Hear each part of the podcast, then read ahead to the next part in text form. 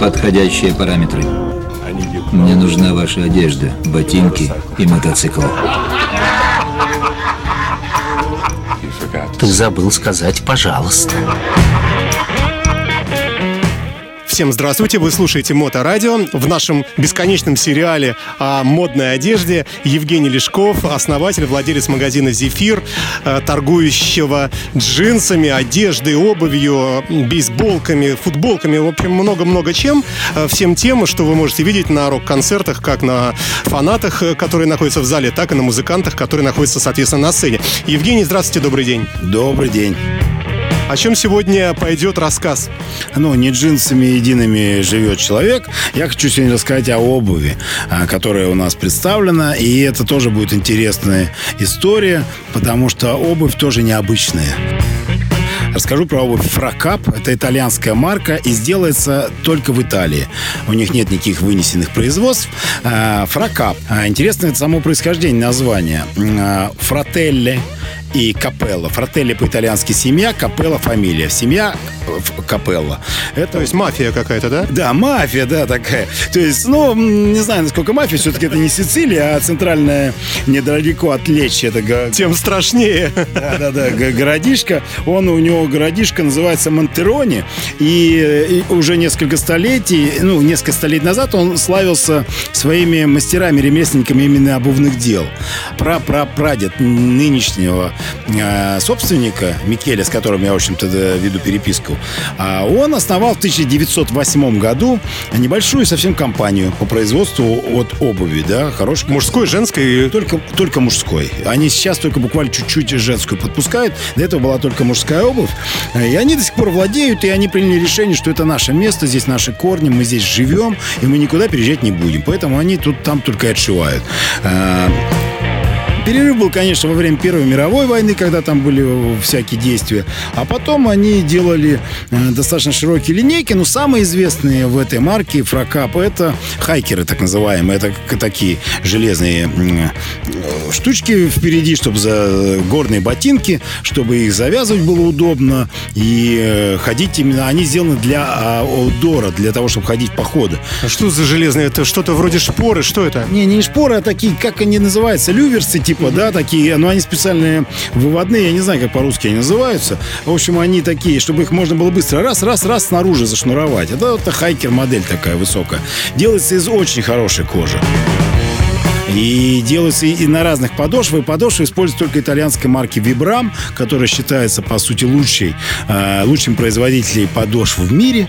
И вот они из этого все делают. Э, но что еще очень удивительно? Они не делают серийного производства. У них есть каталог моделей.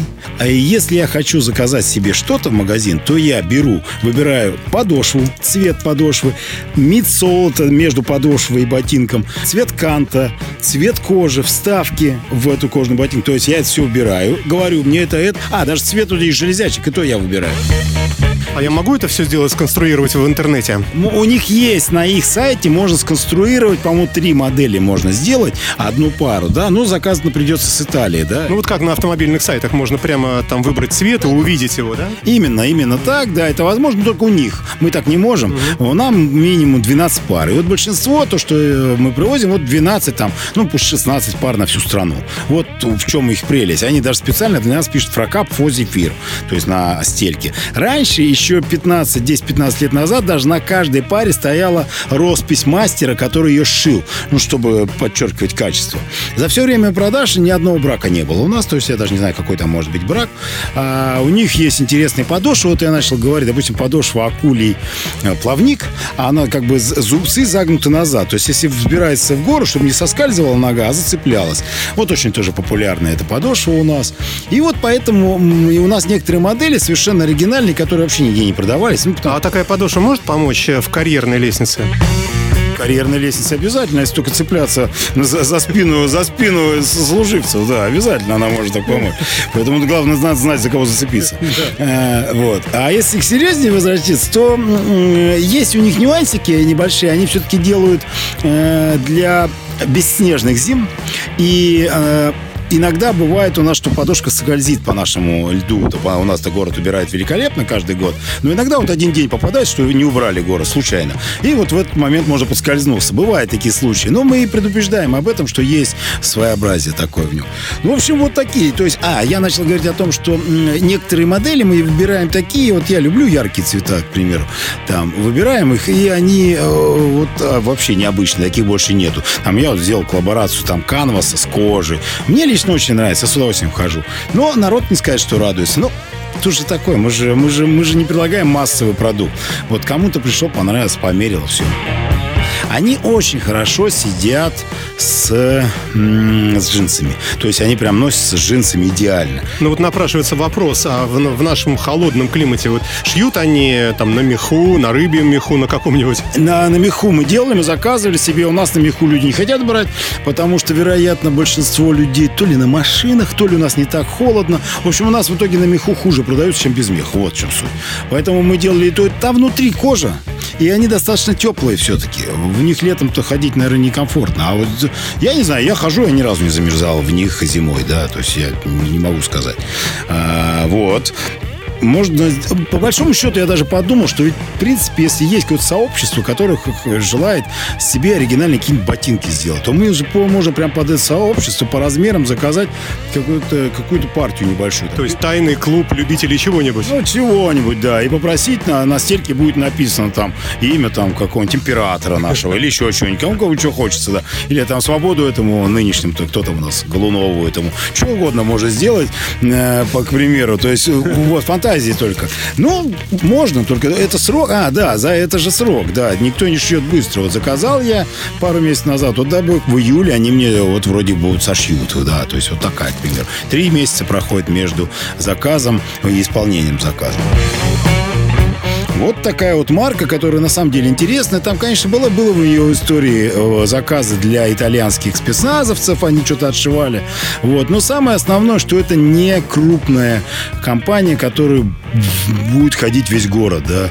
То есть я знаю, что в нашем городе несколько крупных сетей пытались покупать ее и не смогли, потому что не та аудитория. А, если задать вопрос, кто носил, то вот эту обувку а, у меня покупал два футболиста сборной России по футболу. Приходили. Они к нам иногда приходят, и вот а двое покупали эту обувку у нас именно в прокап. А как мы с вами знаем, если у футболистов настроение хорошее, то они забивают побольше. Ну да, да, вот Зюба только не покупал. Может, от этого он хорошо забил последний раз. Много, но вот он не доходил. Да, так что вот такой. Ну и размер у него, наверное, какой-нибудь сумасшедший. Не знаю, какой, наверное, какой-нибудь 48-й. Я подозреваю. Ну, в общем, да, так что вот так приходите к нам за такой прекрасной обувью. И опять же, я подчеркиваю всегда, кроме качества и нюансов и мелочей, есть еще очень важный аспект, что встретить точно в такой же паре обуви в городе, ну, фактически невозможно. То есть индивидуальность какая-то особая? Ну, очень, да, много индивидуальности. Все-таки 12 пар на всю страну, это, в общем, правда индивидуальность, почти не пошив. А нет ли какого-нибудь свойства оздоравливающего, например, или постоянно радуешься? Вот одел и все время в хорошем настроении. Ну, мне кажется, хорошее настроение. Но если только не покупать обувку на два размера меньше, да. Некоторые вот любят быть в плохом настроении, купить э, обувь на два размера меньше и, ходить в плохом настроении. Ну, не надо так делать. Надо делать все-таки покупать и покупать уже то, что тебе нравится. Не знаю, но мне кажется, что прелесть э, натуральных материалов именно в том, что нога дышит. Берется хороший носок, нормальный, не синтетический, и там э, и э, внутренний и внешний слой кожи. Она дышит, но при этом не промокает. Делается из единого цельного куска, кожи. Туда вода не заливается, потому что там специальный вот этот язычок сделан специальной конструкции. Ну, не знаю, что с ним можно. Можно, конечно, что-нибудь придраться какой-нибудь, но ко всему можно придраться. Но это правда хорошая ботинки. Кто любит именно такую модель, мы в основном продаем либо броги, либо вот эти хайкеры. А, иногда чука бот такие средненькой высоты. Но все равно у нас хайкеры на первом месте. Их... А вот у вас на складе так много обуви, масса коробок. А в зале тоже весь выбор или надо спрашивать? Конечно, надо спрашивать.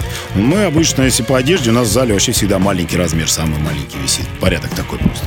А по обуви стоит э, обычно средний размер. Вот и все.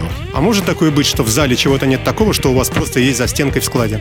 Не-не-не, у нас в зале выставлено все. Бывает на сайте больше, чем в зале. Угу. На сайте у нас бывает больше. Мы, допустим, зимнюю, зимние модели с сайта почти не убираем, а с магазина, конечно, мы убираем. Зачем они нам здесь нужны? Вот, а поэтому, ну, мы продаем. Если человек хочет купить зимнюю, что-то зимнее, то, пожалуйста, привезу со склада, да, продам ему никаких проблем вообще. Ну и традиционный вопрос, а в каких ценовых рамках э, эта обувь находится? А, приблизительная цена э, фракап это от 17 э, до 21 тысячи рублей.